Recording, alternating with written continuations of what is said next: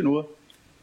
É, e sobre esse gesto que o Zé Maria e o Constantino estão falando, o Museu do Holocausto de Curitiba, no sul do país, fez um, uma nota de repúdio e, claro, condenando esta cena, apesar de todas essas justificativas e as análises que foram feitas aqui na Jovem Pan. Mas, de qualquer forma, só registrando, o Museu do Holocausto de Curitiba fez uma nota, inclusive, com postagem nas redes sociais. 10 horas em ponto. Repita. 10 horas. E termina aqui essa edição do nosso Jornal da Manhã. Você ouvinte, a você espectador, mais uma vez muito obrigado pela sua audiência. Continue com a nossa programação, lembrando todo o conteúdo disponível para você no Panflix. Voltaremos amanhã, Adriana, sexta-feira. Até lá. Combinado até lá, Thiago Berracho. Obrigada por hoje obrigado. também e boa quinta-feira para todos nós. Até amanhã.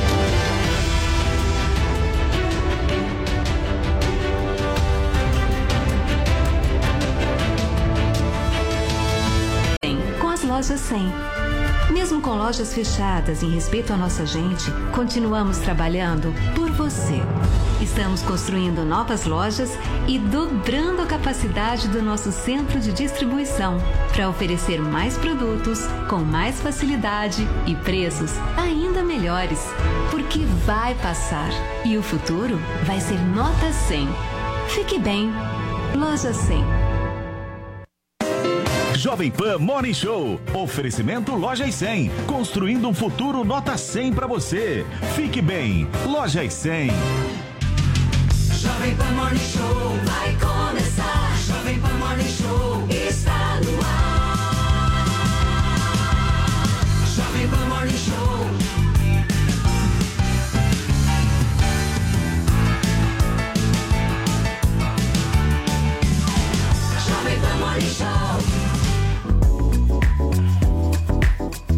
Bom dia para você, minha excelência, você que acompanha a programação da Jovem Pan. Estamos no ar com o nosso Morning Show, a sua revista eletrônica favorita, sempre de segunda a sexta-feira por aqui, das 10 às 11h30 da manhã, te trazendo muita política, entretenimento, variedades tudo junto comigo, Paulo Matias, Paulinha Carvalho, Vinícius Moura, Adriles Jorge, Joel Pinheiro da Fonseca, com as nossas participações especiais do Mago Zé, o nosso Zé Maria Trindade. Hoje, dia 25 de março de 2021, quinta-feira. A semana não acabou ainda não. A gente vai com vocês até às 11h30 da manhã, contando muito com a audiência e com a presença, com a participação de cada um de vocês. Sem vocês, esse programa aqui não existe.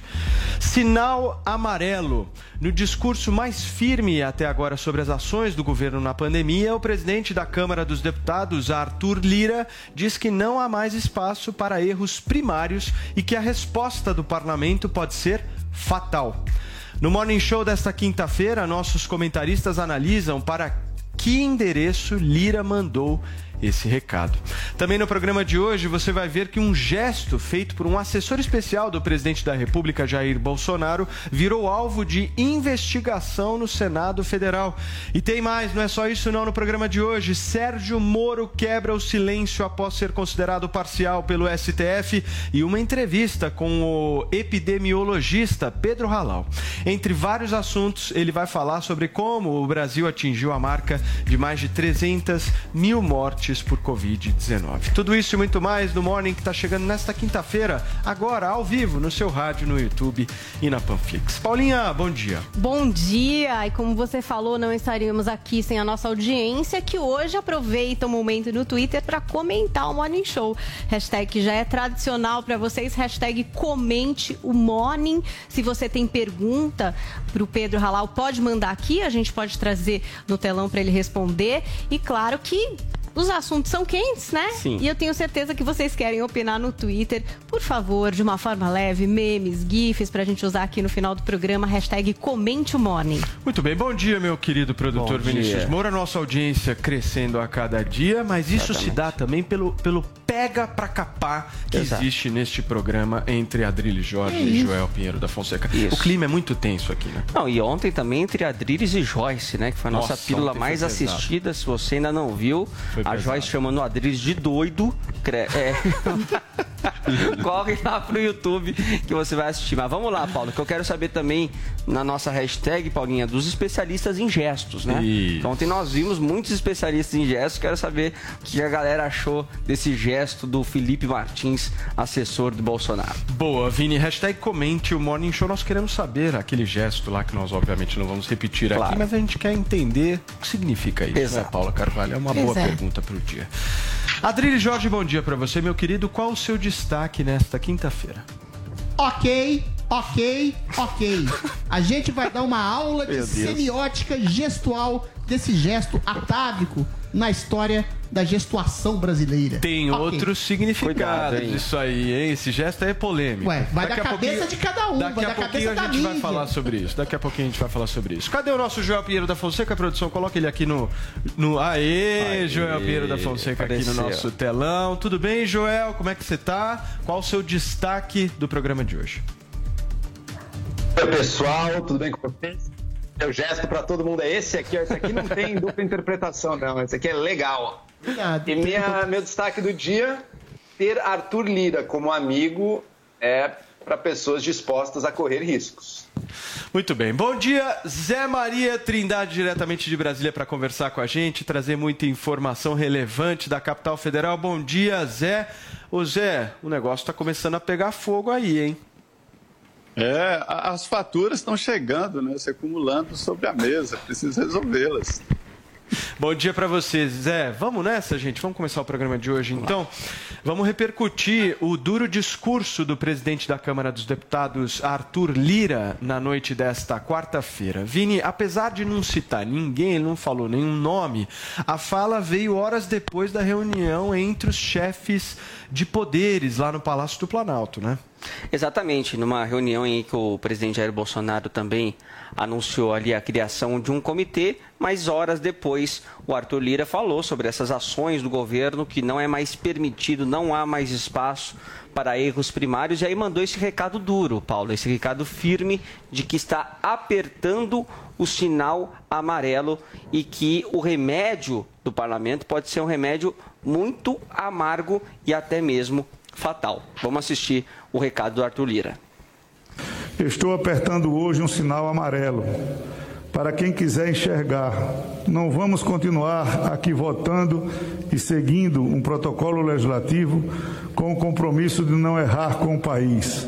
Se fora daqui, erros primários, erros desnecessários, erros inúteis, erros que não são muito menores do que os acertos cometidos continuarem a serem praticados.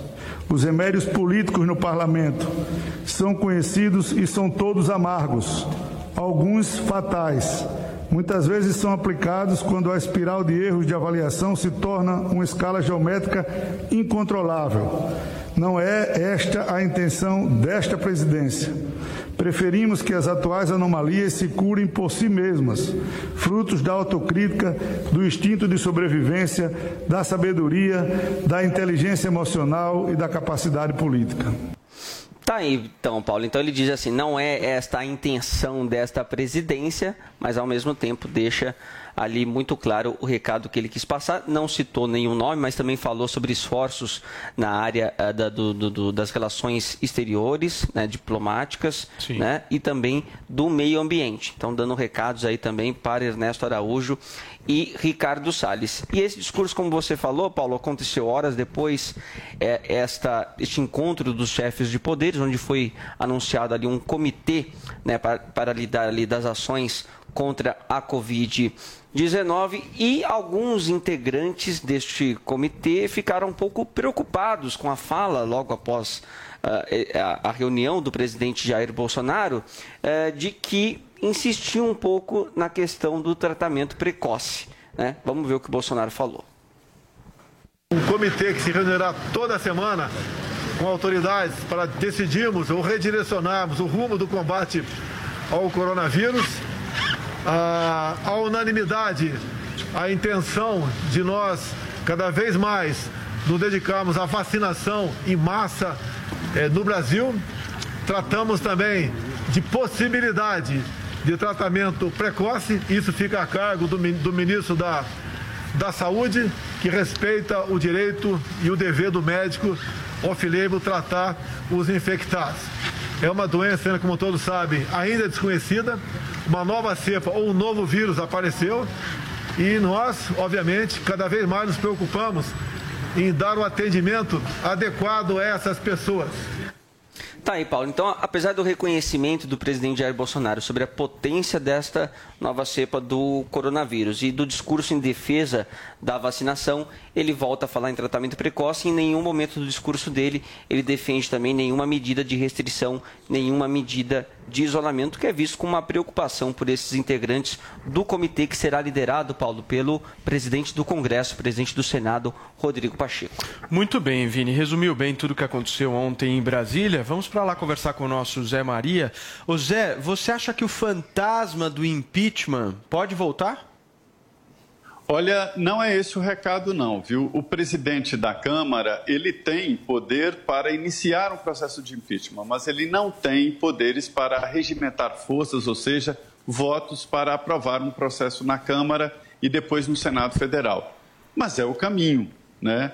Esta fala do presidente da Câmara, Arthur Lira, foi estudada, ela foi lida e simbológica, porque dita e falada da mesa da direção dos trabalhos.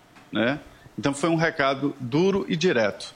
Os dois presidentes da Câmara e Senado voltaram de São Paulo, de reunião com empresários diferentes. Eles voltaram de uma maneira muito mais firme, no sentido de tentar dar palpites no governo e trazendo esses recados de demissões do ministro de Relações Exteriores e do ministro do Meio Ambiente.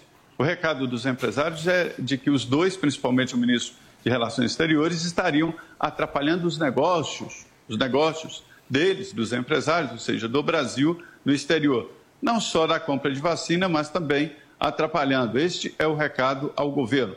Só que é o seguinte: o ministro de Relações Exteriores foi indicado por Carlos Bolsonaro, filho do presidente, e é alinhado com o presidente Jair Bolsonaro, assim como o ministro de, de Meio Ambiente, que é uma, um, um, executa uma política ambiental do presidente Jair Bolsonaro. Olha, é, o Arthur Lira foi duro, mas, como eu disse, a fatura sendo apresentada. O Centrão é como um aplicativo. Ele leva um presidente de um lado para o outro, cumpre, cumpre com a palavra. Mas ele cobra como aplicativo. Se a fatura não for paga, os próximos pedidos não serão atendidos. Então, este é o sinal amarelo. Este é o alerta. Primeiro, é, transporte não atendido. É que o Centrão estava certo de que ficaria com o Ministério da Saúde, com o doutor Luizinho. E segundo, há uma, um apoio maior no governo e do governo, principalmente fazendo aí esse elo com a área empresarial. E isso não Perfeito. está acontecendo. É, é, esse é o recado. Perfeito, Zé. Joel, queria a sua opinião sobre esse comitê que foi criado pelo presidente da República. Pois é, ele cria um comitê, eu não teria grandes expectativas sobre o trabalho desse comitê, nada vai mudar. A gente já, o trabalho que tinha que ser feito no Brasil já não foi feito na esfera federal.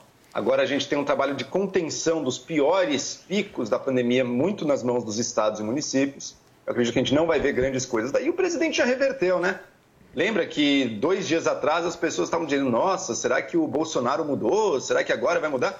já está falando de novo do tratamento precoce, já, ou seja, da cloroquina e de outros remédios. Hoje em dia ele busca não dar tanta atenção à cloroquina, que era a única que ele realmente vendia para todo mundo ali uns meses atrás, porque está bastante claro que ela especificamente não deve ter efeitos. Certamente não bastante para mudar qualquer coisa na pandemia, posto que mesmo lugares que tomam um monte tiveram aí seus leitos totalmente ocupados por pacientes de Covid. Enfim, eu não esperaria grandes mudanças. O que a gente pode esperar é sim, daqui em diante, uma pressão cada vez maior do Centrão.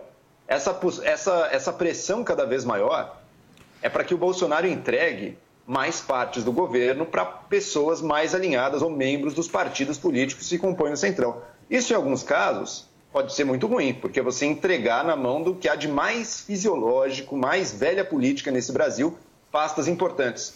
Em outros casos, pode até ser um progresso, é melhor ter um político velho do centrão dominando uma pasta do que um alucinado de extrema direita ideológica que queima o Brasil no mundo inteiro, como é o caso do Ernesto Araújo nas relações exteriores.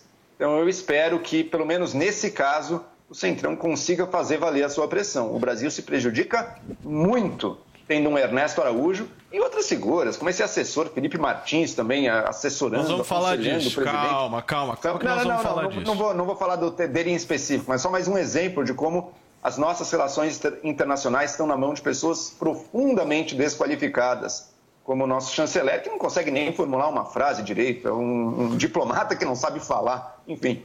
Ô, É Joel, a ruim. Espero que- pergunta- espero que nesse caso, pelo menos, o Centrão consiga. A pergunta que não quer calar, então, aqui neste programa você diz que prefere o centrão do que qualquer indicado do Bolsonaro, é isso? Não, é verdade. Eu prefiro o Centrão do que Falou o isso sim.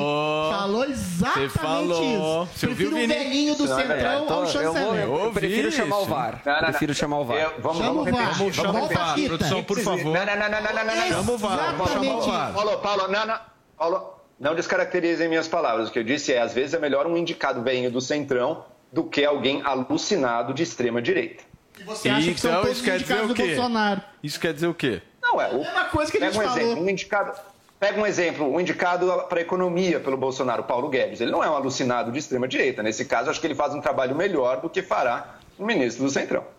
Muito bem. Agora é com você, Adri Jorge. Eu quero saber a sua tese do tratamento precoce. Você tem que convencer as pessoas disso. Vai. Não, eu acho que assim, as- os dois pilares que o Bolsonaro está exatamente fazendo com essa tentativa de acomodação, ah, de, ah, de não ah, agressividade, esse pacto de não agressividade entre os três poderes numa luta pelo Covid. Primeiro, ele está lutando contra um isolacionismo que já foi derrotado. Os números de São Paulo continuam péssimos, os números do Rio Grande do Sul continuam péssimos, o lockdown é um fracasso nacional. Eu acho que isso vai ficar bastante patente daqui a algumas semanas. Então ele está justificando essa reunião em torno das únicas duas coisas que ele pode fazer: a vacinação. A vacinação em massa, que está sendo feita a contento, longe do ideal, mais uma vez, porque o mundo inteiro está longe do ideal, e do tratamento precoce. O que falta ao presidente é exatamente azeitar e melhorar e sofisticar o discurso. Porque tratamento precoce é confundido com kit Covid, com cloroquina. Isso realmente não tem efetividade. Ontem, o médico Zé Baus, médico das estrelas da Jovem Pan, fez uma entrevista extraordinária aqui falando exatamente da relação paciente... Médico das estrelas? Médico das estrelas Pan. Depois eu te conto quem são. Ah, eu quero saber. Depois, é, enfim. Depois eu te conto. É, Mas ele falou É, ele exatamente, assim, a né? Paulinha sabe quem são. Ele falou exatamente da relação paciente-médico, da aplicação de corticoides na hora certa, no momento certo, da aplicação de anticoagulantes, da aplicação de vermectina, azitromicina e outros remédios, mas numa relação interpessoal entre médico e paciente, e não de uma, de uma profilaxia, de um kit Covid indiscriminado. Só que esse tipo de coisa, que eventualmente ajudaria a desafogar aos hospitais, ajudaria, como ajudou o doutor Zé Balos, a melhorar a saúde, a salvar vidas e a desafogar o sistema hospitalar, não é colocado de maneira clara para as pessoas, ao contrário.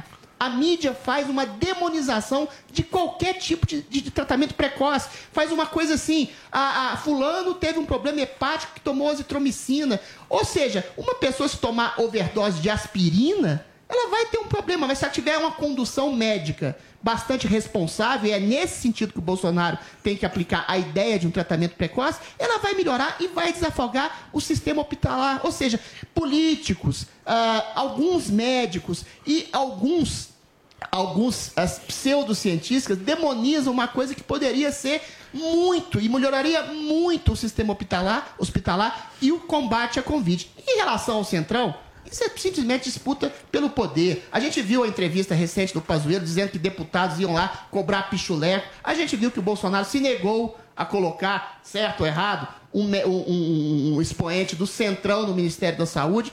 Isso é o Centrão exatamente clamando pela sua fatia do poder para dar apoio ao Bolsonaro. Isso é exatamente uma fatia do sistema político ultrapassado Ok. e podre do Brasil.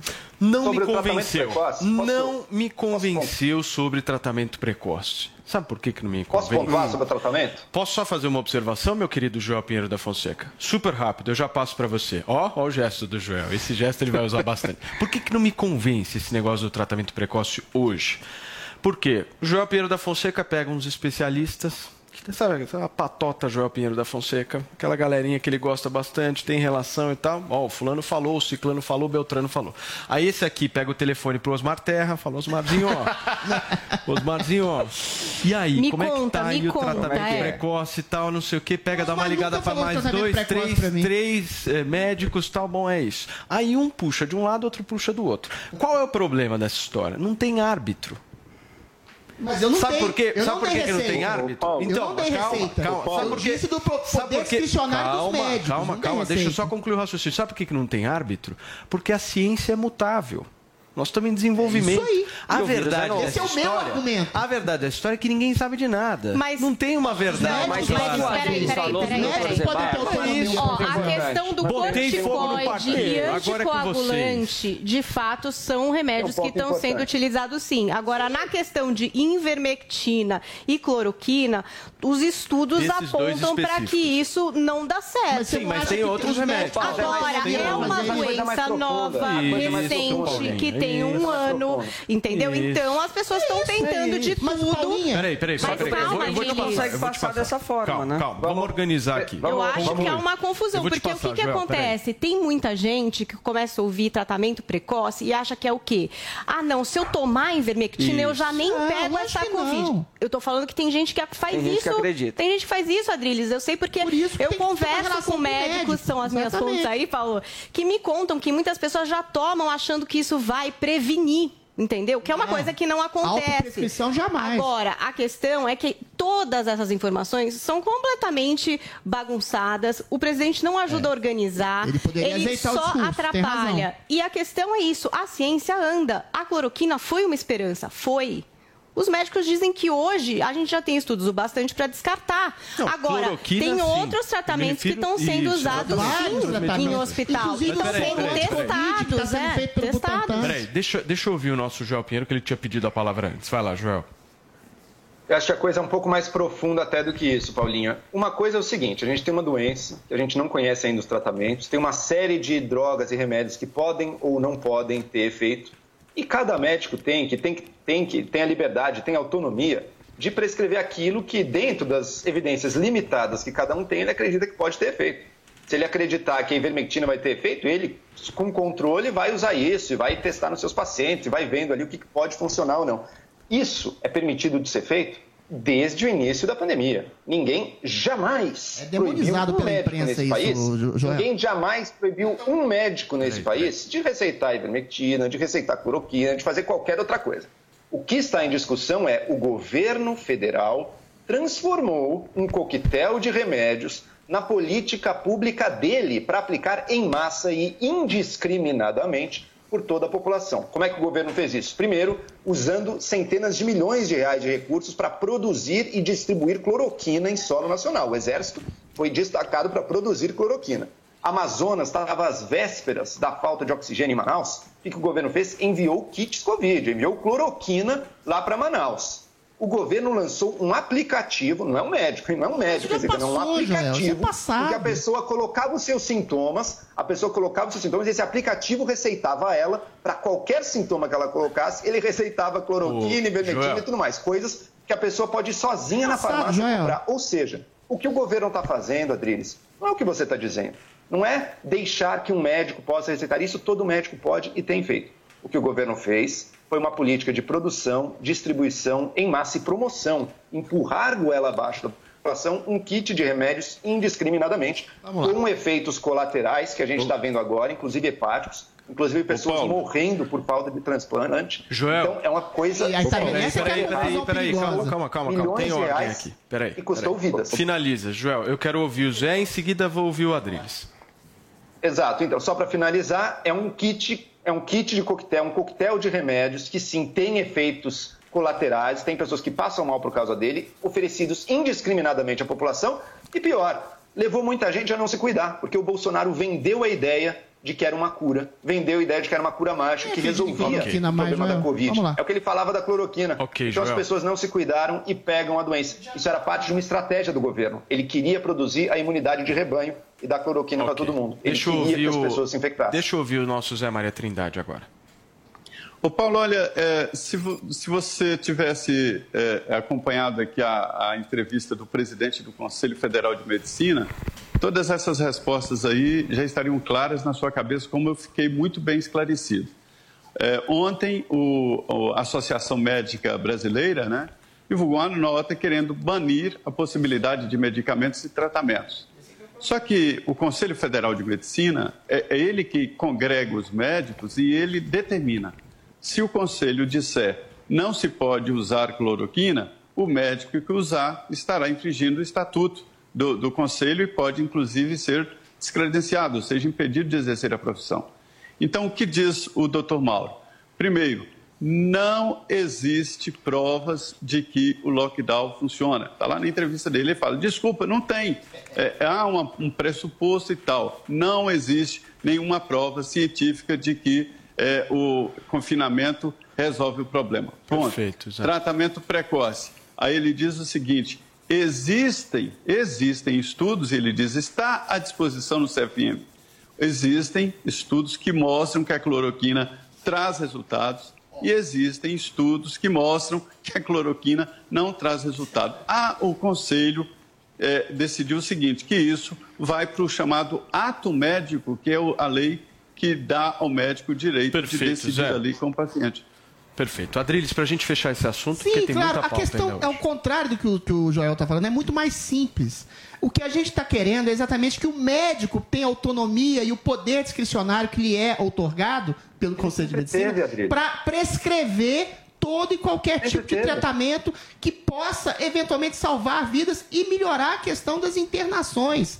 Vários remédios são prescritos nesse sentido. A ciência, como o Paulo bem disse, é um processo contínuo. Não há um remédio específico que cure a Covid. Então, existe uma série de tratamentos profiláticos que podem ser ministrados. Só que a mídia, bem como algumas autoridades médicas, impedem todo e qualquer tipo de debate sobre o tema. Pior, tem juízes no Rio Grande do Sul, juízes no Brasil, que impedem, que estão fazendo politicamente, impedindo qualquer tipo de tratamento pedindo banimento de remédios como cloroquina e ivermectina, que podem ser auxiliares, como o Zé bem disse, no tratamento da doença. Ou seja, esse debate está sendo interdito Ok, por gente da mídia que não entende nada da- de medicina, por gente do judiciário que não entende nada de medicina, e aí sim, Joel, quer politizar uma questão. Ou seja, pessoas que estão tentando salvar vidas, médicos que estão tentando salvar vidas com hipóteses Drilis. testadas ao longo do tempo, estão sendo, estão tendo seu trabalho Ok. cerceado por gente da mídia, do judiciário Deixa e de outras esferas deixa eu fazer uma público. sugestão aqui para o Quem nosso politizou produtor. o Talvez, Bolsonaro, né? Vamos talvez. deixar Tentando curar as Por pessoas, favor, é uma queridos, tentativa. por favor, vocês já falaram. Eu acho que nós poderíamos pensar numa ideia aqui, Paulinha Carvalho.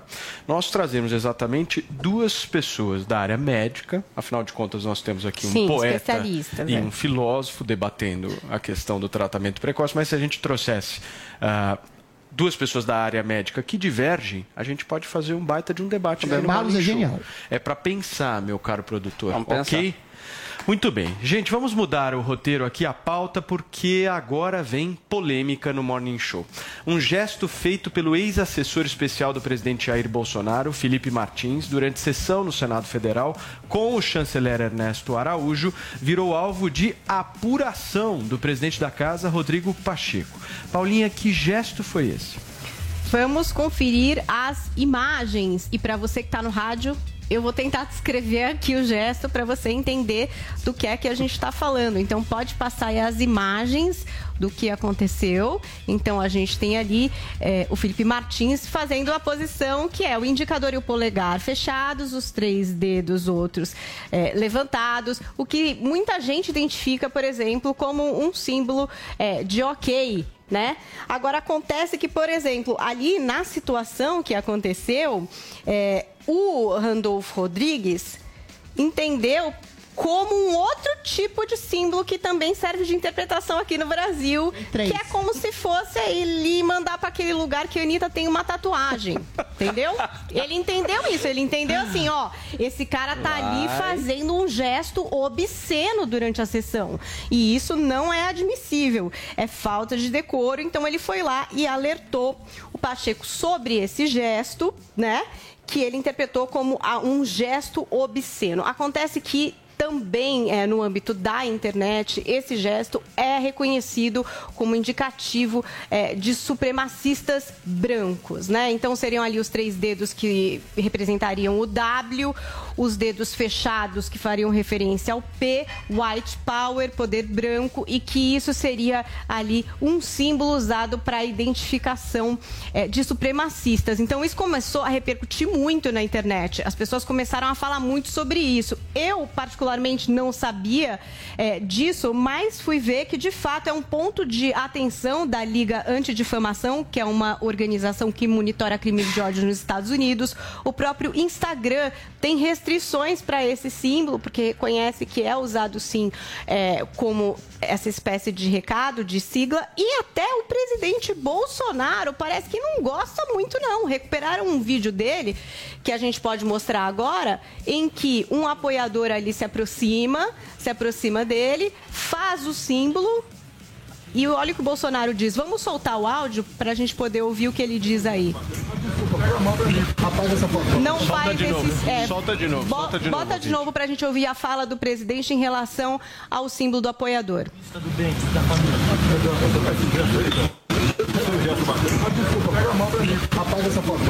Pega mal pra mim, né? Pega mal pra mim, não faz esse símbolo não. Então parece que até o presidente sabe bem que esse símbolo pode ser interpretado dessa forma negativa. Bom, imaginem a confusão na internet então que aconteceu em relação a isso. O que, que o Rodrigo Pacheco falou em relação à solicitação do Randolph Rodrigues? Vamos conferir o que disse. Olha, pedirei à Secretaria-Geral da Mesa, igualmente à Polícia Legislativa, que identifiquem o fato apontado e tendo havido de fato o fato, nas circunstâncias como Vossa Excelência Randolph aponta, serão tomadas todas as providências e enérgicas por parte da presidência do Senado. No Twitter dele, o Felipe Martins fez um post em referência a esse gesto e ele disse o seguinte: olha, um aviso aos palhaços que desejam emplacar a tese de que eu, um judeu, sou simpático ao supremacismo branco, porque em suas mentes doentias enxergaram um gesto autoritário numa imagem que me mostra ajeitando a lapela do meu terno. Serão processados e responsabilizados um a um.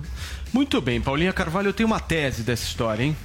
O Randolph Rodrigues ia falar, aí ele chega e fala: Puta que saco, meu o cara vai É. falar, vai abrir. E aí todo o tumulto foi transformado. Porque assim, né, Paulo, é, se ele realmente foi ajeitar o terno, é um gesto um pouco É, ajeitar o terno eu incomum, acho né, que pra não. ajeitar Eu o acho- terno. eu acho que- eu acho que ele tava um estranho. gesto insatisfeito, ele dizendo. "Putz, que A questão da chatice, que supremacia, a única coisa assim, eu não duvido de nada, tá? Eu não duvido de nada e acho que também quem tá cravando qualquer coisa aí também pode estar viajando, porque não dá para saber direito. É. Chutômetros. É chutômetro.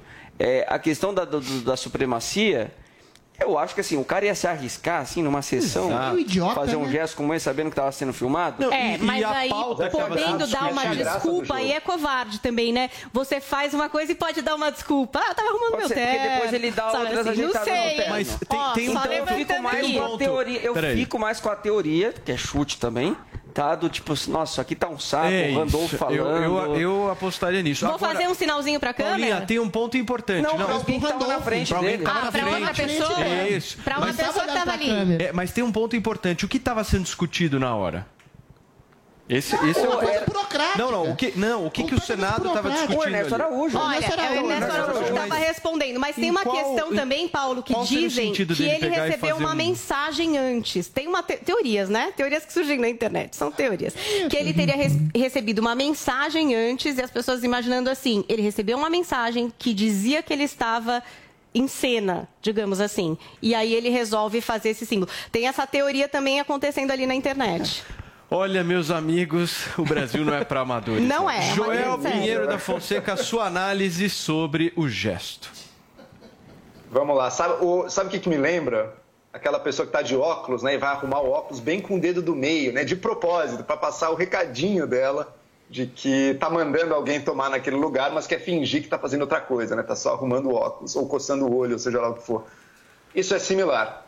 Isso é similar, é de uma infantilidade, é um mostra o baixo nível a que as nossas relações internacionais estão jogadas e tem ainda essa possibilidade ainda mais perversa. Esse Felipe Martins, ele é um olavista, ele é um aluno do Olavo de Carvalho, ele é completamente mergulhado. O Olavo não é supremacista branco.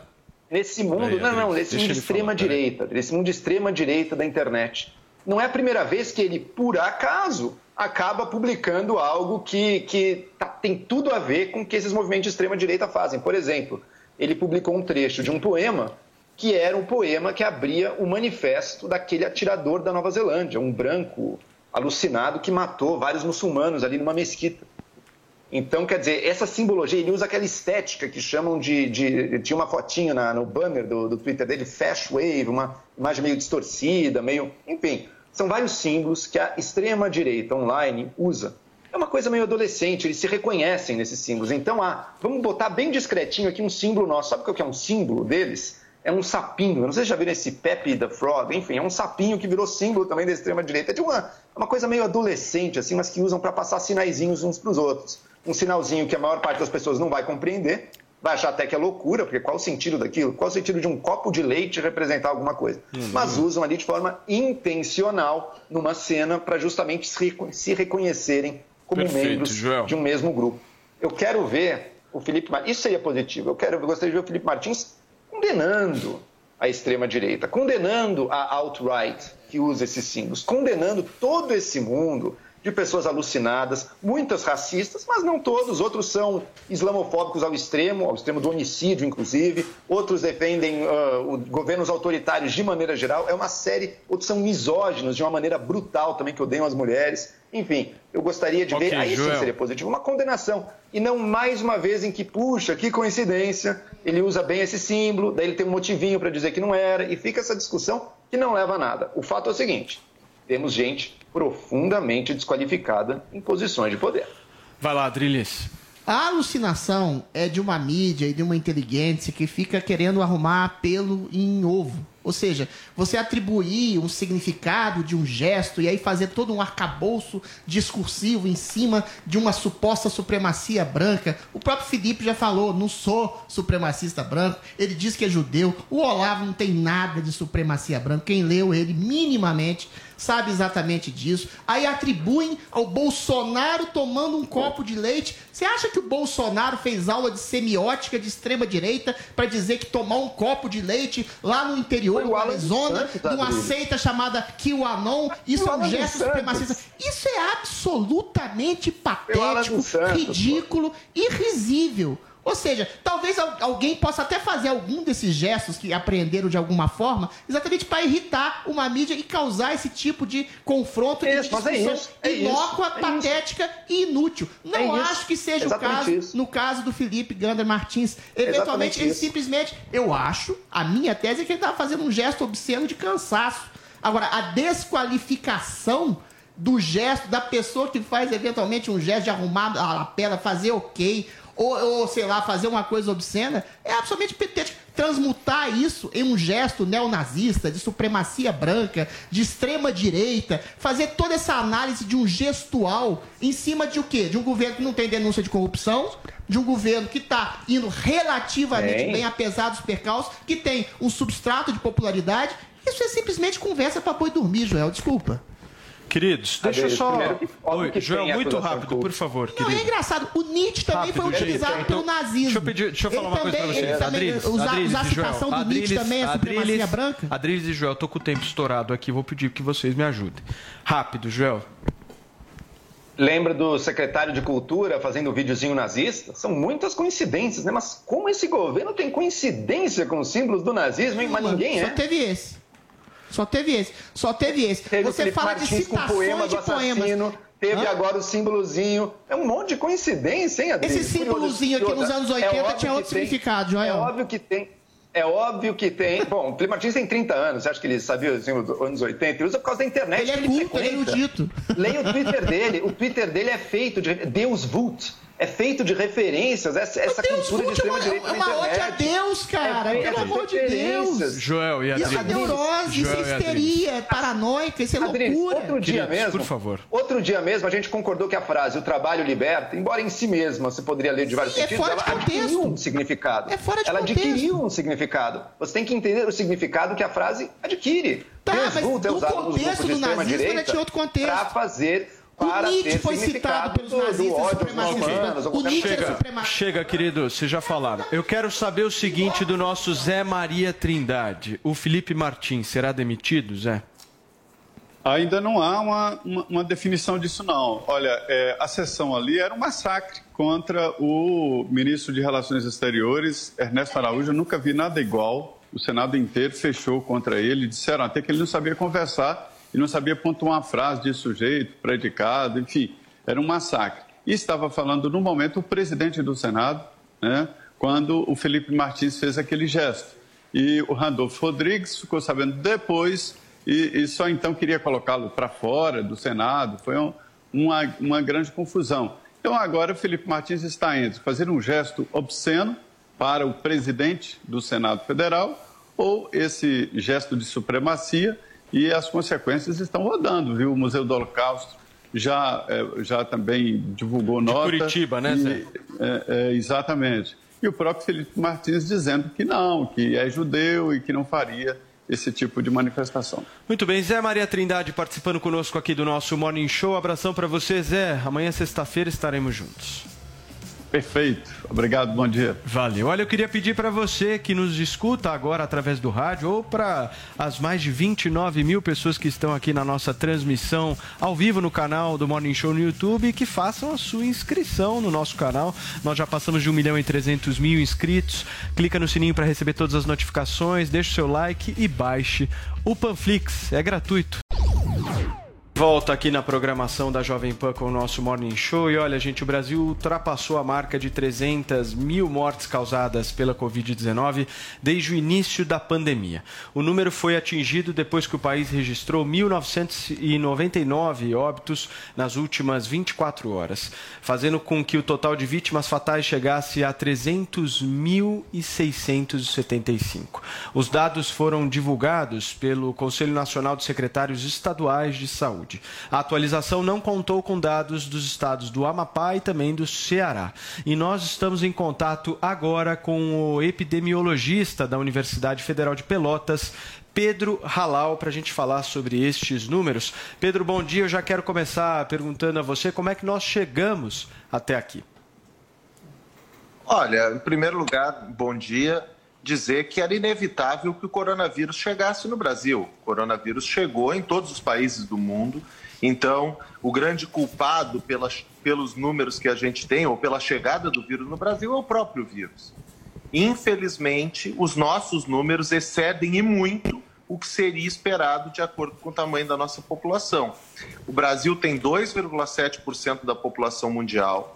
Desde o começo da pandemia, o nosso acumulado, a gente representa 10,8% das mortes por Covid no mundo, ou seja, quatro vezes mais do que seria esperado pelo tamanho da nossa população. E, inacreditavelmente, nas últimas duas semanas, a gente representa mais de 25% de todas as mortes por Covid no mundo. Então, a situação é preocupante e a gente precisa agir muito rápido. Paulinha. Pedro, muita gente tem falado a respeito dessa nova cepa, né? E dizendo assim, não, agora estamos pior por causa dessa nova cepa. Isso é uma realidade? De fato, essa nova cepa acabou agravando aqui a situação no Brasil? Certamente, Paula. A nova cepa ela é mais transmissível e já tem algumas evidências, embora preliminares, que ela também é mais agressiva. Então, a nova cepa é responsável por parte do descontrole que a gente vive hoje. Não é tudo culpa da nova cepa? É claro que não. As aglomerações, o verão, as festas de carnaval, etc., obviamente que contribuem para a disseminação do vírus. Mas a nova cepa não facilita em nada, ao contrário, ela atrapalha bastante o cenário atual. Adriles. Pedro, é, muitíssimo bom dia. O senhor esteve é, implicado numa, numa polêmica recentemente com com o presidente Bolsonaro, chamou de desprezível. E o senhor fez uma, uma- uma- uma- deu uma opinião que eu até concordo bastante. Falou assim: nossas posições científicas são confundidas com posições políticas. Adriles, só porque foi a sua pergunta, é tudo organizado aqui, orquestrado, né? Ele caiu. A conexão caiu. Caiu. Mas enquanto ele. Espero que tenha caído e não desligado. Exato, a pergunta exato. do Não, não, fica calmo. Tá tudo certo, tudo tranquilo. Daqui a pouquinho a gente vai restabelecer a conexão com ele. Mas enquanto Exatamente. isso, o que que vocês querem falar aqui? Exatamente. Não, eu, eu acho interessante esse dado que a, que a Paulinha traz né, sobre a nova cepa, porque é, realmente dá essa impressão de que é preciso ligar esse sinal de alerta apenas agora, né? como se ah, o novo coronavírus não fosse já suficiente para a gente realmente se preocupar, para tomar todas as medidas necessárias. O professor está falando aí sobre a, a já estava agressividade, preocupado. a transmissão.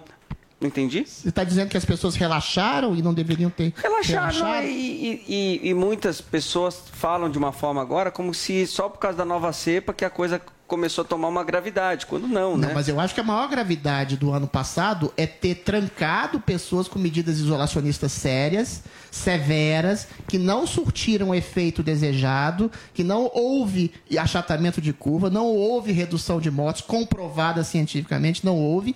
E aí, eventualmente, agora que é uma cepa nova, as pessoas, os cientistas, os especialistas, resolvem fazer todo esse tipo de isolacionismo social novamente, sem os devidos resultados novamente. O que a gente poderia ter feito é exatamente melhorar o distanciamento social entre as Perfeito. pessoas. Aí sim. Deixa eu Falou ouvir um o pouco, Joel. epidemiologista Adrilho Fala, Jorge.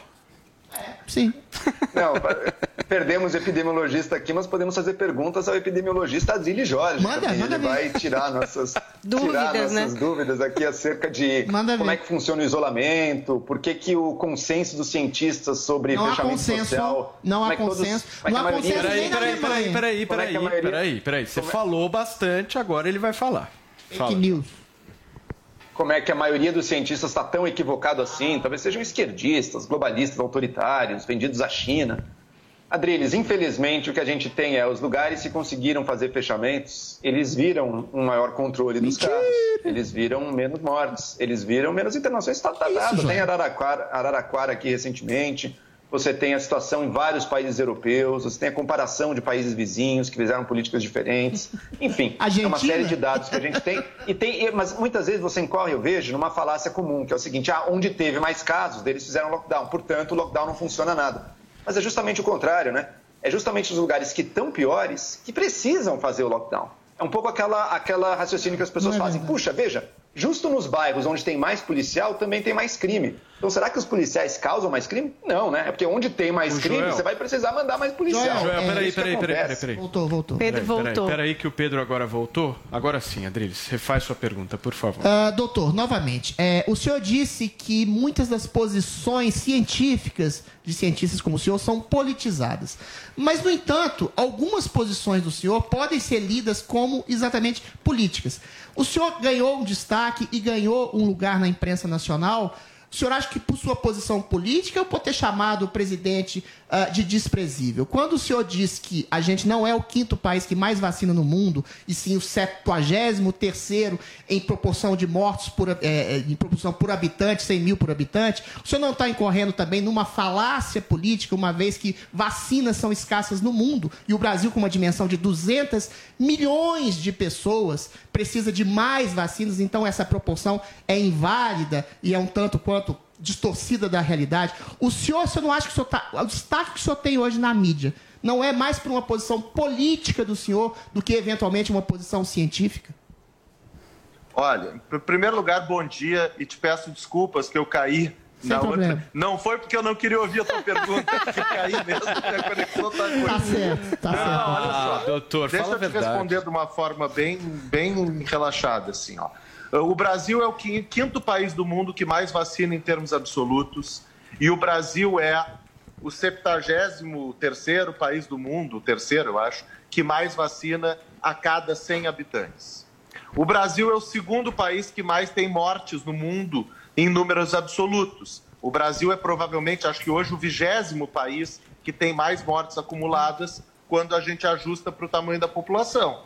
Quando eu comecei respondendo a primeira pergunta do programa, eu fiz questão de dizer o número percentual, porque na epidemiologia a gente sempre trabalha com o número que tem o percentual. Então, eu prefiro sempre usar o número com percentual, por isso que eu digo que o Brasil é realmente o 73º país que mais vacina no mundo. Aliás, os Estados Unidos são muito maiores que o Brasil em termos de habitantes e tem um percentual da população vacinada entre os maiores do mundo. Mas vamos falar sobre a questão política, assim, ó. Eu venho da formação num grupo de epidemiologia aqui de Pelotas, que é amplamente conhecido no país. Esse grupo de pesquisa em epidemiologia, ele não surgiu durante a pandemia. Aliás, nenhum de nós estudava coronavírus. Eu sou um pesquisador da área de atividade física e saúde. Migrei para estudar coronavírus durante a pandemia.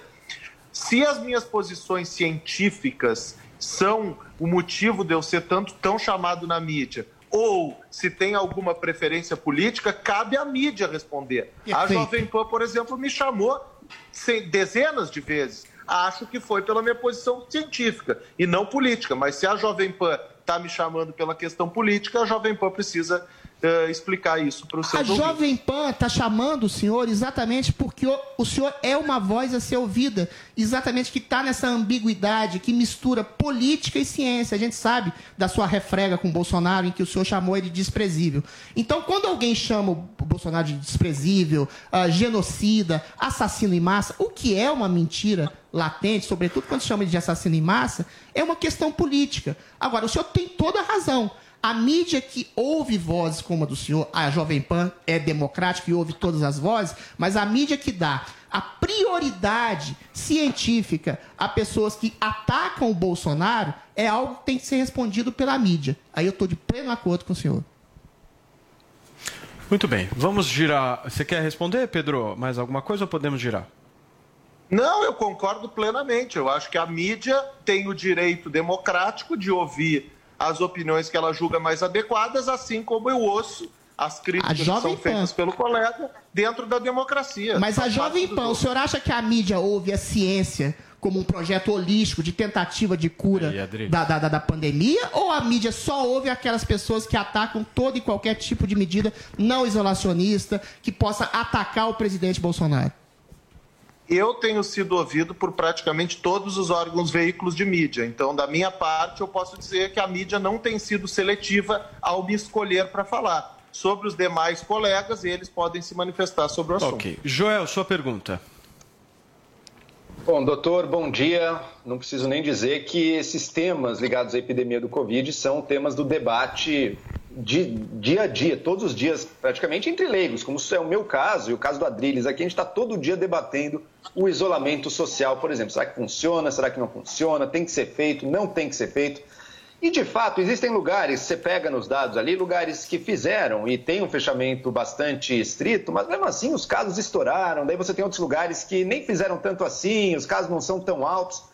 Existe um consenso da comunidade científica sobre o efeito do isolamento? Existe chance de que, no fundo, todos esses enormes esforços talvez não tenham tanto efeito assim, a gente esteja meio que tateando no escuro, mas não sabe bem se funciona ou não? Qual que é a sua visão do, do estado atual do conhecimento científico nesse, nesse tema? Deixa primeiro eu responder que não tem consenso nem nas posições individuais do professor Pedro Alau. Em alguns momentos eu defendi lockdown, em outros momentos eu não defendi lockdown. Por quê? Porque lockdown não é uma pauta dogmática como um time de futebol que a gente torce sempre para o mesmo. No caso do lockdown, depende do estágio da pandemia. Hoje, com o descontrole da pandemia no Brasil, seria necessário um lockdown para reduzir a taxa de transmissão. Em agosto do ano passado, ali caminhando de agosto para setembro, não tinha nenhum motivo para fazer lockdown no Brasil. Então, o lockdown não pode ser tratada como uma pauta que, eh, que como a gente diz aqui no Sul, grenalizada. Ou é Grêmio, ou é Inter e acabou o assunto. Neste momento, o lockdown é necessário e as evidências científicas da literatura internacional mostram que o lockdown, quando aplicado com a intensidade adequada e no momento adequado, salva milhares e milhares e dezenas de milhares de vidas. Mas realmente, um lockdown mal aplicado ou aplicado na hora errada, não tem nenhuma evidência científica. Doutor, você acha que está mal aplicado hoje? Está mal aplicado hoje o lockdown aqui no Brasil? totalmente, desde o começo da pandemia, a gente está adotando um modelo que destrói a saúde pública e destrói a economia. Essa lógica do abre e fecha e que basicamente penaliza alguns setores do mundo produtivo, que aliás não são os responsáveis maiores pela transmissão da doença, está acabando com a economia do país e está prejudicando a saúde pública. E qual O modelo seria, feito- doutor? Qual Como é que seria o modelo, então? Desculpa.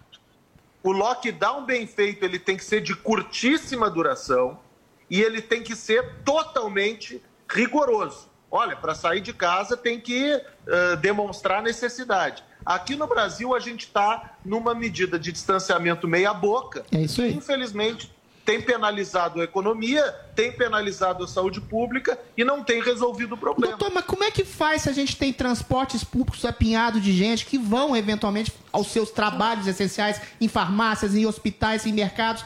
A gente tem quatro, cinco pessoas em média morando no Brasil e essas pessoas voltam para as casas. Ou seja, você não acha que o lockdown no Brasil, pela situação socioeconômica e estrutural, é uma utopia que está piorando a situação e não leva a nada? Acrescentando que o Não, Adriles... não. Só um minuto, Pedro. Só acrescentando, o Adriles trouxe essa questão do transporte público, que muita gente tem dúvida, e você falou que muitas dos fechamentos acabam eh, trazendo aí uma parte ruim para quem nem é centro de contágio, né? Pra, onde nem acontece a maioria dos contágios. Onde acontecem a maioria dos contágios? Faz sentido esse questionamento a respeito do transporte público? Faz. O transporte público é um dos grandes problemas da concentração de casos. As aglomerações noturnas, especialmente bares e festas clandestinas, etc., são outro grande problema. E o que acontece é que a gente acaba, quando fecha, a gente fecha alguns setores da economia que, vamos falar a verdade, na maioria dos lugares estão tomando muitos cuidados. É verdade. Quando eu estou aqui em Pelotas, no Rio Grande do Sul, e eu vou num restaurante, ou quando eu estou aqui em Pelotas, no Rio Grande do Sul, e eu vou na farmácia, eu me sinto muito seguro, tenho que admitir para vocês. Eu não me sinto seguro se eu fosse numa balada, eu não me sentiria seguro no transporte. E o transporte, efetivamente, não tem sido tratado com devido cuidado na pandemia. E deveria aumentar muito a quantidade de veículos, deveria necessariamente ter subsídio, porque para aumentar os veículos e diminuir a ocupação, a matriz econômica se modifica, mas infelizmente essa postura não foi adotada desde o começo da pandemia, para falar a verdade. Na realidade, estão penalizando apenas um setor específico, né, que é o comércio. Sim. O comércio está extremamente prejudicado e levando a culpa nas costas. A verdade é essa, que é o que o Pedro acabou de dizer, né? Exato. A gente se sente seguro. Os restaurantes, os bares, enfim, as lojas, todas adotando os procedimentos, enfim, se a gente comparar isso com o transporte público, né, Vi? É isso. Eh, professor, bom dia. Eh, queria te perguntar sobre o processo de vacinação. Né? O senhor tem falado aí eh, que existem dois grandes desafios para reduzir a circulação do vírus, como nós temos hoje aí, que é justamente essas medidas eh, de isolamento e também a vacinação em massa. Como que o senhor tem acompanhado esse ritmo no Brasil? A gente pode ter esperança de termos a maioria dos brasileiros contemplados ainda este ano? E com relação à máscara, distanciamento, como que o senhor observa, não só no Brasil, mas como no mundo todo, esse tempo, né? Até, até que tempo que nós vamos ter que viver eh, diante desses protocolos?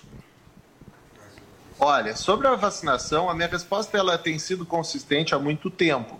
O Brasil tem capacidade, pela estrutura do seu serviço ãh, e pela descentralização do sistema de saúde, de vacinar um milhão e meio de pessoas por dia. Infelizmente, até um tempo atrás, o Brasil estava vacinando isso por semana. Agora deu uma melhorada, nós já, eu acho que ontem foram mais de 500 mil doses. O Brasil tem que chegar em um milhão e meio de doses por dia, essa é a grande prioridade. Ah, claro que o nosso Programa Nacional de Imunização foi bastante prejudicado pelas decisões tomadas lá atrás.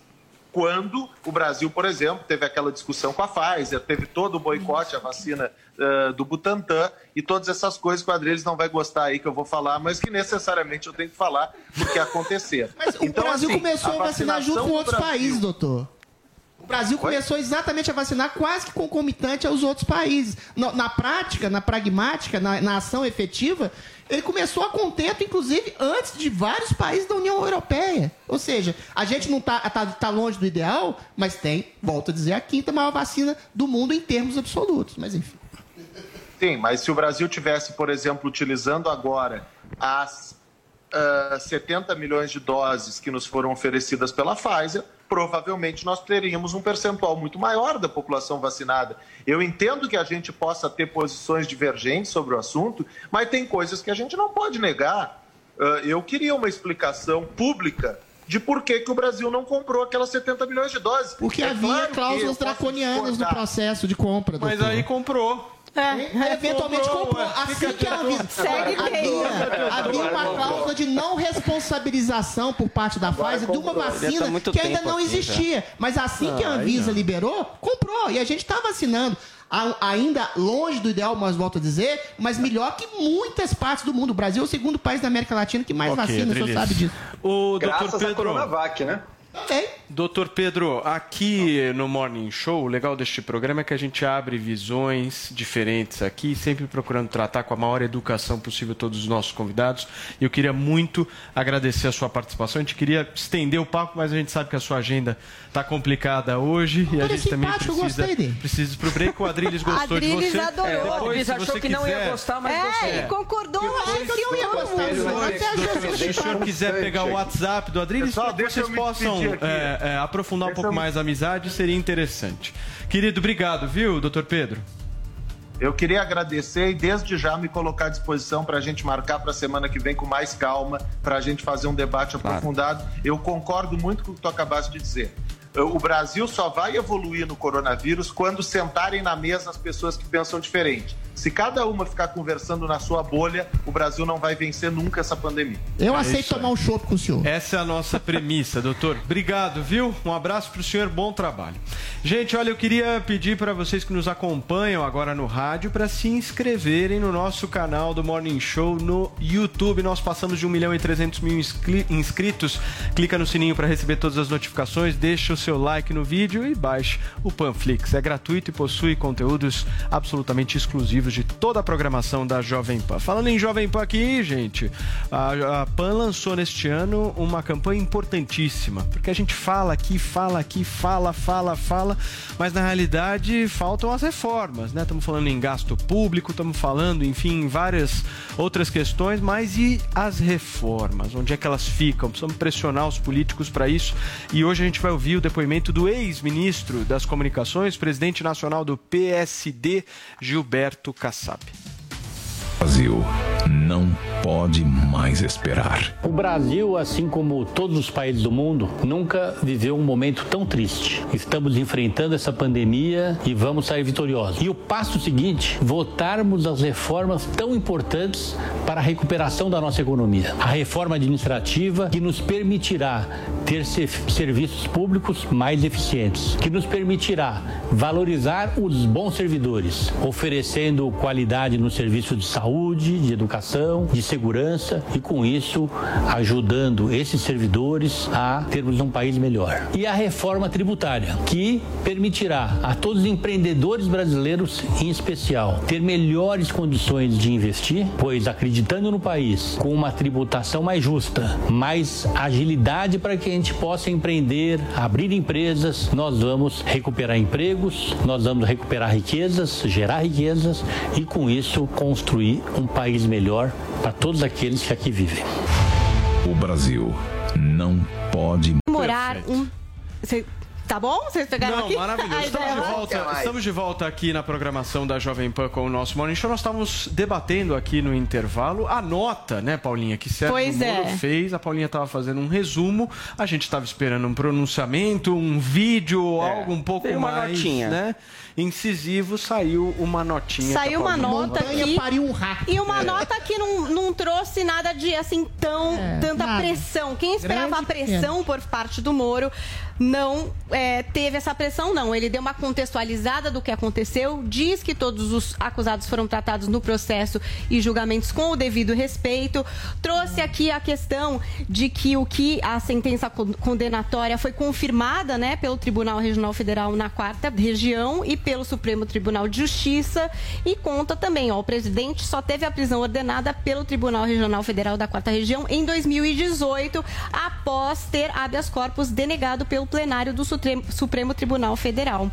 Ele diz: ó, o Brasil não pode retroceder e destruir o passado recente de combate à corrupção e à impunidade e pelo qual foi elogiado internacionalmente. Fecha aqui o comunicado do Moro, ele dizendo: ó, a preocupação deve ser com o presente e com o futuro para aprimorar os mecanismos de prevenção e combate à corrupção e, com isso, construir um país melhor e mais justo para todos. Assina aqui 24 de março, Perfeito, Paulinha. Sérgio Fernando Moro. Joel Pinheiro da Fonseca, em 30 segundos, a sua opinião sobre essa nota.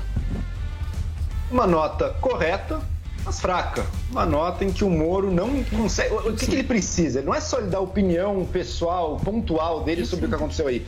Ele tem que mostrar e representar para a população o seguinte: o combate à corrupção está sob ataque no nosso país. Um ataque que vem do Congresso, vem do Supremo, e esse ataque precisa ser combatido, precisa ter o contra-ataque. É isso que ele tem que representar. Essa nota é apenas uma tecnicamente correta, mas ainda fica muito a dever a força do movimento que a gente precisa. Adrilho Jorge, 30 segundos. Nota longa e xoxa. Montanha pariu um rato. O Moro continua agindo como um juiz, tem que agir como político. O Dallagnol respondeu de melhor.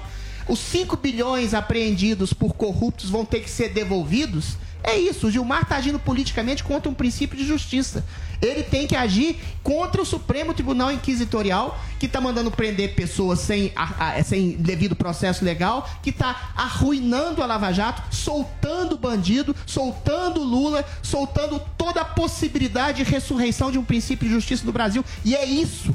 Tem que ir pra cima. Ele tem medo? Tá com medo de ser preso? Pode ser preso. Se for preso, vai se transformar num Marte nacional. Aí sim, talvez ele projete uma candidatura à presidência da República, que é a única coisa que o Moro tem que fazer. Ele foi catapultado à política e tem que partir com tudo. Agora não é hora de inscrição, Moro. Você tem que atacar Adriles. quem tá atacando a justiça do Brasil, que é o Supremo Tribunal Federal, que tá afundando Adriles. a justiça no Brasil. Obrigado. Caramba. Obrigado. Ele ficou mais indignado que o próprio É assim, Moro. Fala, fala, É assim, Moro. Assim que tem que fala, falar, Moro. é Seja assim. homem, vira cabra macho, rapaz. É isso aí, pra depois o nosso advogado Frederico Assef achar que é mulher falando. Mas é fina, mas a verdade é grossa. Vamos lá, gente. Agora chegou a hora no Morning Show do quadro No Caminho Eu Te Explico com Fred Ring entrevistando a Gil Melândia. Roda aí.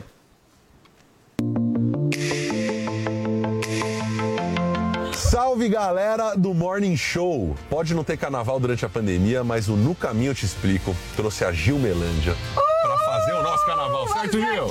Carnaval no carro, com essa figura maravilhosa que ama a nossa música, que ama a Bahia. A gente contaria mais, só que no caminho a gente te explica, se liga. É um oferecimento. Volvo XC40 com City Safety, pela segurança de todos. Gil, queria começar falando Sim. sobre a junção mágica, onde o oceano encontra o rio, onde Jumelândia, a amiga da sua mãe, encontra a Barra do Gil em Itaparica, na Bahia, pra formar o seu nome, Gilmelândia. É essa a história do nome? É porque na realidade mamãe tinha uma vizinha que se chamava Jumelândia. Como ela, é, ela gostava dessa menina, era uma criança. Então, como ela estava grávida, ela falou: Ah, eu quero botar o nome da minha filha Jumelândia. Meu Deus do céu, meu pai, lindo e maravilhoso, o seu Orlando Moraes, disse assim: Ah, por que, que a gente não bota Gilmelândia, já que a gente a fez lá em Barra do Gil? Na Ilha Grande, o amor reina, Barra do Gil. Você sempre teve essa veia, assim, de querer se expor, Hum. querer ser artista de alguma forma, mas que tua mãe, que, que Joana não queria tanto, não gostava Não. da ideia, é verdade? Minha mãe, velho, nasceu em 1950, cara. Sim. Você veja, eu nunca bebi. Nunca bebeu? usei- Nunca, não sei Você nem mas nunca bebeu, nunca colocou álcool na boca, que não, você nem o que Mentira. Nem champanhe, nem vinho, nada. Nem a cervejinha? Que?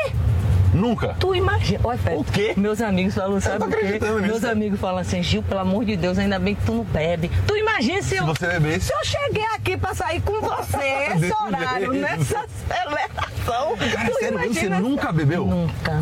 Eu sou doida de pé, doida, doida, doida, deixa quem quiser, mas é porque eu sou uma doida de alegria, uma doida de felicidade, eu, eu amo viver. Antes disso tudo, eu vivi no circo. E aí eu rodei o- com o circo o Brasil quase que todo. E a partir daí que comecei essa coisa minha de me vestir de mágica e no- e ir para os hospitais de crianças com câncer e também para os abrigos. Todos os lugares que as pessoas me chamam para levar alegria, eu não vou só cantora de Umelândia. Faz Gil Mágica. Eu também me visto de mágica. Com a cartola, é, coisa as toda. cenas também, vou, vou- vou ver coisa linda. Quer aprender? Pegue a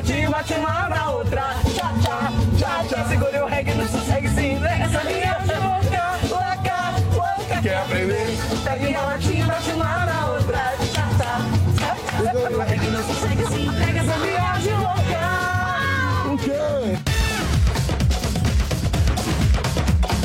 Você já foi hold, Sim. já trabalhou com show e tal. Isso foi antes ou depois da dupla com o Tom? Como é que foi com o Tom? Rapaz, eu passei 10 anos com o Tom e durante esse tempo o Tom precisou de um hold, porque o menino toda hora marcava um horário e não chegava. Esse momento muito, muito punk, porque eu disse a ele que eu queria e eu me vestia de homem. Isso é Pra ser hold? claro. Porque imagine, se você chegasse no barzinho e visse uma menina carregando caixas, isso eu tô falando a você de 25 Ia anos. dizer um absurdo isso. Ali, o cara tá fazendo assim. Mas, cara, não vai carregar pra ela, pô? Não, cara, então eu colocava o bonezinho e aí fiquei de hold muito tempo. Aí eu cantando lá na banda Pinotes, depois de 10 anos com Tom Caldas, nos barzinhos de hold. Aí quando eu tô lá cantando, Cici olhou pra mim e falou: quanto você me cobra pra você cantar uma música pro meu marido levar pra Netinho gravar? Quando o Marquinhos Carvalho, que é compositor, peraí, peraí, mostrou pra Netinho, Netinho pirou. Netinho tava procurando meninas pra banda Beija, a banda 5 anos desativada. Falou, essa menina é bonitinha. Aí ele falou, rapaz, dá pra quebrar um galho. Aí quando eu cheguei lá, Netinho disse, não é que é legal? Entre aí e vai cantar. Rapaz, Netinho pirou. E aí foi, começou todo o processo Banda Beijo. Bom, vamos ouvir um som então? Bora? O som desse carro, meu amor. Hora de sorriso não te agarro. Se te pego assim sorrindo, não te largo. Vai. Pera aí, pera aí, pera aí. Tá pensando o quê? Tá pensando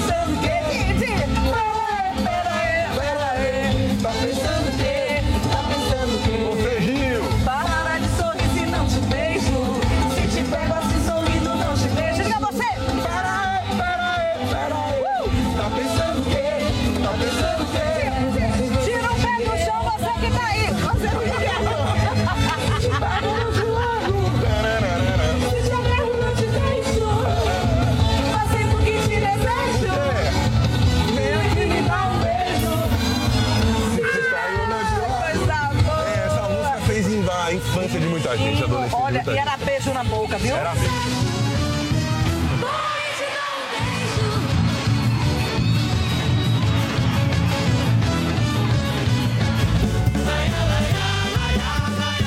Como é que era o Viva a Noite? Você apresentava com o Supla Cara, com o e com eu Bruno Chateaubriand. Ah, sim, foi a melhor experiência que eu tive na minha vida. Que foi que me deu o trampolim pra ir pra Luciana Gimenez, que ela só vivia me perguntando: Gil, Gil, Gil, por que você não tá na televisão? Igual você fica perguntando da música e tal. É, você nasceu pros palcos, né, Gil? Adoro. E Hebe Camargo me deu ousadia. Porque chamava, me chamava no camarim pra dizer, sabe o quê? Gil, você nasceu pra isso. Não se afaste disso com seus sonhos, com suas vontades, que hoje é a minha vontade. É uma coisa que eu gosto muito, se você me perguntar. Palco TV. Eu te digo, TV. É? Tiramos a máscara aqui do carro só pra avisar a galera, porque estamos na marginal aqui. Dois, um, dois, três. Pra lá, pra lá, pra lá, pra lá, pra lá, pra lá, pra lá, pra lá, pra lá. É assim que a banda toca. Que pra cá, pra cá, pra cá, pra cá, pra cá,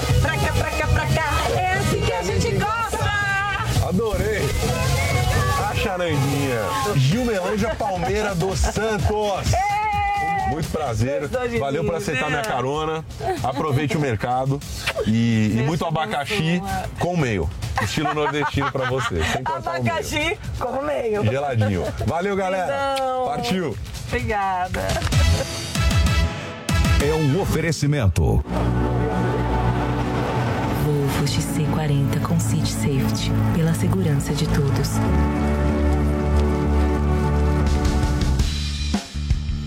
É, e hoje a gente recebe aqui no Morning Show a Letícia Muniz, que é uma mulher incrível. Ela é atriz, modelo. Tem o projeto Jogue como uma Garota, que empodera mulheres através do esporte, que faz um trabalho tão legal nas redes sociais de esclarecimento, fortalecimento e acolhimento para mulheres. Eu amo, eu sigo e não sou só eu, não. Tudo bom, Letícia? Conta um pouquinho. É verdade, nós somos migas de Instagram, né? É, a gente se conheceu fazendo uma live juntas para Riachuelo e hoje você está aqui. Queria que você contasse um pouco para o nosso público do que é que você fala, do que é que você trata nas suas redes sociais. Ah, amiga, é de um tudo, né? Eu falo que eu, na verdade, compartilho a minha vida, né? Então, como na nossa vida acontecem muitas coisas, eu compartilho bom, compartilho ruim também. Eu falo que é um pouco de tudo, mas o que eu busco com o meu trabalho, e não só no digital, mas na minha vida, na minha existência, é empoderar mulheres, não importa da maneira que seja, seja é, dando dicas, né, conselhos para relacionamento, para que as mulheres não permitam passar por coisas que elas não têm que passar, seja no esporte, né, com o meu projeto, é, seja em, em, qualquer aspecto, no corpo também eu falo muito, né, sobre a gente se amar, se aceitar. Então o meu trabalho ele é sobre ajudar outras mulheres. Gente, a Letícia faz parte da nova campanha da Riachuelo. Quero que ela conte pra gente como é essa campanha e como que ela vai se envolver nisso e outras mulheres muito bacanas também. Ai, já tô aqui toda com meu lookinho, maravilhosa, pena que não dá para ver ele inteiro. É, eu tô nessa campanha nova, na verdade eu já tô com a Riachuelo há um tempinho, a gente é uma família, né? E eu amo essa nossa relação e faço questão de que ela dure o máximo possível. E esse ano eu tive essa surpresa, né? Ano passado a gente tinha feito uma campanha linda, e aí ano passado foi um ano tão difícil, e esse ano veio com essa campanha nova, tão poderosa, né? Que tá passando aí que foi esse clipe de Te Sigo Somando, que é a coisa mais linda do mundo, com a Malia, com a Simária, com a Julia B, as turmalinas negras aí dançando maravilhoso. Gente, vocês virem isso ao vivo, é uma coisa que não tem explicação. E é a proposta não só né, da música, do clipe, mas também de toda a campanha que está vindo esse ano com essa força né, do, do feminino, né, de a Riachuelo seguir mulheres que inspiram eles e que inspiram outras pessoas, e aí acho que, que dá esse círculo, assim, né, das mulheres se fortalecendo e a gente vai somando. Então, esse ano é, é sobre isso, é sobre a nossa força. Letícia, você fala bastante sobre amor próprio, né? Como que essa sororidade ajuda para fortalecer o amor próprio das mulheres? Ah, eu acho que nós juntas somos muito poderosas, sabe? E existiu por muito tempo e ainda existe até hoje muitos resquícios da rivalidade feminina, né? Que eu acredito que ela foi criada para tirar essa força da gente. Porque quando as mulheres se unem, eu acho que é a força mais poderosa que existe no mundo. Então, essa coisa da sororidade, né? Eu gosto sempre de falar a palavra mais fácil, né, amiga? Para todo mundo entender que essa coisa das mulheres estarem sempre ali se apoiando, somando, se dando força, é fundamental, né? Porque essa coisa do corpo também, você vê que existe até uma competição, né? É, ai, sei lá, o cara traiu e, e trocou a atual por outra. Ai, pode ficar com ela, que eu sou mais bonita que ela. Eu sou... O cara que fez isso para outra mulher, né? Então, eu acho que tem muito esse impacto da gente estar tá se apoiando e estar tá mostrando umas para as outras coisas que a gente não merece passar, que a gente não tem que aceitar passar e acho que quando a gente se une, se fortalece, a gente consegue entender a nossa força e a gente consegue colocar em prática também tudo isso. Você falou do seu look. Letícia, eu quero saber como é que é a sua relação com a moda. Você também é modelo, que a gente sabe, e vê as fotos. Como é que você se relaciona com a moda? Ela é linda, Drilis, ela é demais. Conta. Ai, obrigada, elogio. Não tô ouvindo todo mundo aí no estúdio, não. Tô ouvindo só você, Paulinho, mas já vi que elogiada, né? Foi. Eu sou modelo e, é, na verdade, grande parte do meu trabalho, eu acho que por muito tempo as modelos foram consideradas cabides, né, pelas marcas. Então, eu sou uma marca, eu fiz essa coleção e eu só preciso colocar ela em alguém para mostrar para as pessoas. E acho que esse conceito tem mudado muito principalmente quando a gente fala do mercado das mulheres maiores, né, que é chamado de plus, eu não gosto desse termo, eu acho que não deveria existir uma diferença, mas a, a minha carreira na moda ela é baseada nisso, em lutar por um mercado mais inclusivo para todas nós, para que a gente também tenha roupas para vestir e para que a gente também possa usar o que as mulheres magras sempre usaram a vida inteira, né? E tem toda aquela variedade. Então eu faço questão de me colocar como essa mulher que usa tudo, não importa o, o meu tamanho, o tamanho do meu corpo, esse vestidinho que eu tô, ele é aberto na barriga, ele é curtinho, e eu uso ele, eu não tô nem aí, porque eu me acho linda assim, eu gosto disso, de normalizar o corpo. Porque aí as mulheres que vêm falam, nossa, ela tá usando e ela não tá se importando, né, em estar com uma roupa curta, uma roupa que mostra bastante. Eu quero que elas tenham esse sentimento de eu também posso, sabe? Maravilhoso, Letícia. Queria te agradecer por estar com a gente aqui no Morning Show. Muito bom te ver de novo. Pena que virtualmente mais uma vez. Espero que a gente se encontre em breve. Obrigada, querida. Beijo! Gente, e a mulher brasileira é assim, né? Diversa em cores, sotaques, tamanhos, estilos, vivências. E estarmos juntas, sim, é importante. E a Riachuelo acompanha as mudanças no comportamento da moda e acredita que cada um pode viver e se expressar à sua maneira. E é nesse clima de sororidade e diversidade que a gente vai curtir um pouco da música Te Sigo Somando com a Julia B, com a Maria e com a Simária. Vamos ver?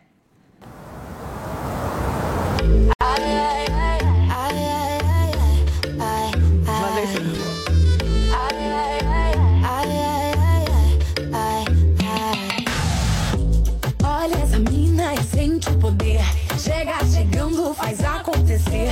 Ela é joia rara, domina e não para.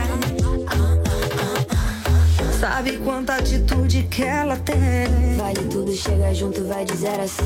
Vamos nessa que não tem pra ninguém. Tamo na luta, eu, ela e você. Muito bem, minhas excelências, senhoras e senhores. Acabou o programa de hoje. Não dá mais tempo de absolutamente nada. Deixa Pois eu é. só mandar um beijo aqui, porque a nossa Claro. audiência manda mensagens, principalmente quando é dia de aniversário, eu acho legal parabenizar. Hoje é aniversário da Cláudia Pérez, de São Paulo. Ela é muito fã do programa. Ela é uma das pessoas que consegue gostar do Joel e do Adriles. Olha. Porque existe também Que amor. um terceiro público no existe. programa, né? Essa terceira via aqui, né? Isso, existe, uma aqui no terceira Morning Show. via, né? Então, Cláudia, parabéns pelo seu aniversário, um beijo pra você. E, gente, amanhã sextaremos. O que, que tem no programa de amanhã? Alguma coisa sei. específica? Não sabe, né? A pauta é quente, né, Vini? Tem que ver o que vai ferver. É. Vai, vai ter que ver o que, o que esquenta É, o clima, claro. né, Paulinha É, Carvalho? exatamente. Eu só sei que o programa de hoje acabou, a gente não sabe ainda se o tratamento precoce funciona, se o lockdown dá certo, se o Vini. Felipe Martins fez um gesto obsceno. Eu te dou as três Vini, respostas. peraí. Eu peraí, o, o, o, o Zé Opinião só um A minuto. gente chegou a Peraí, ser essa conclusão. Eu tenho as três respostas. Vamos, vamos chamar dois caras que vamos. entendem aqui, com visões diferentes, pra gente poder debater em altíssimo nível. Faz Vai um tweet, legal. pede pra galera mandar sugestão. Farei agora. Sim. Farei agora. Bem legal. João Pinheiro da Fonseca, um abraço pra você. Nos vemos. E a barba tá crescendo, o cabelo também. Vai tomar banho. Até mano. amanhã, pessoal. Eu vou deixar vocês com o meu símbolo aqui, ó. Esse aqui não tem duplo significado. Joinha pra todo mundo. Valeu. Tchau, Paulinha. Beijo. Tchau, tchau, gente. Tchau, Vini. Aquele abraço, hein? Abraço. Adriles Jorge. Parabéns aí, hein? Falou Paulinha, muito hoje. Só um pedido. Me apresenta a. Letícia Muniz, por favor. Vou te apresentar, ela tem Articula. muito pra te ensinar. Eu, vou, aprender apresentar. tudo. Eu fico quietinho e ouço ela durante Nossa, horas. que bênção. Nossa, então eu vou, vou tentar. Beijo pra vocês. Valeu. A gente se vê amanhã. Tchau.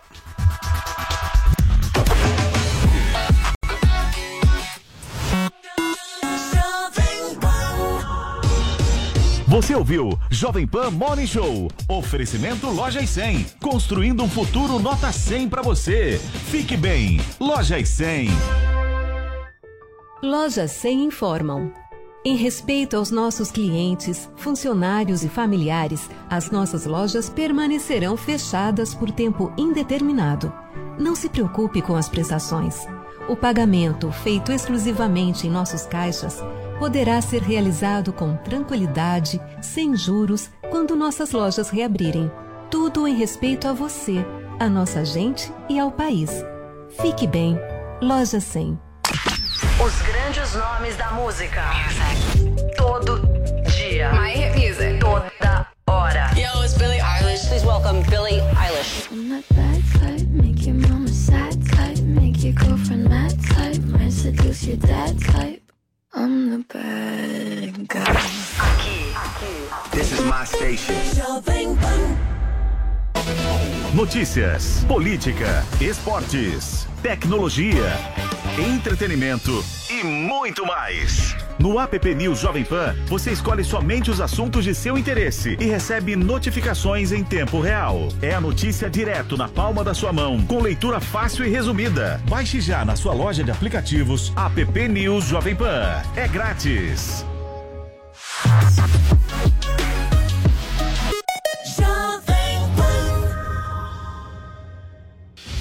O lockdown é realmente necessário?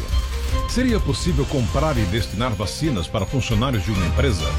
Nesta segunda, nove e meia da noite, o empresário, cofundador e proprietário da Avan, Luciano Hang, vai explicar essas e outras polêmicas. Direto ao ponto. Para assistir, baixe agora Panflix na sua loja de aplicativos. É grátis.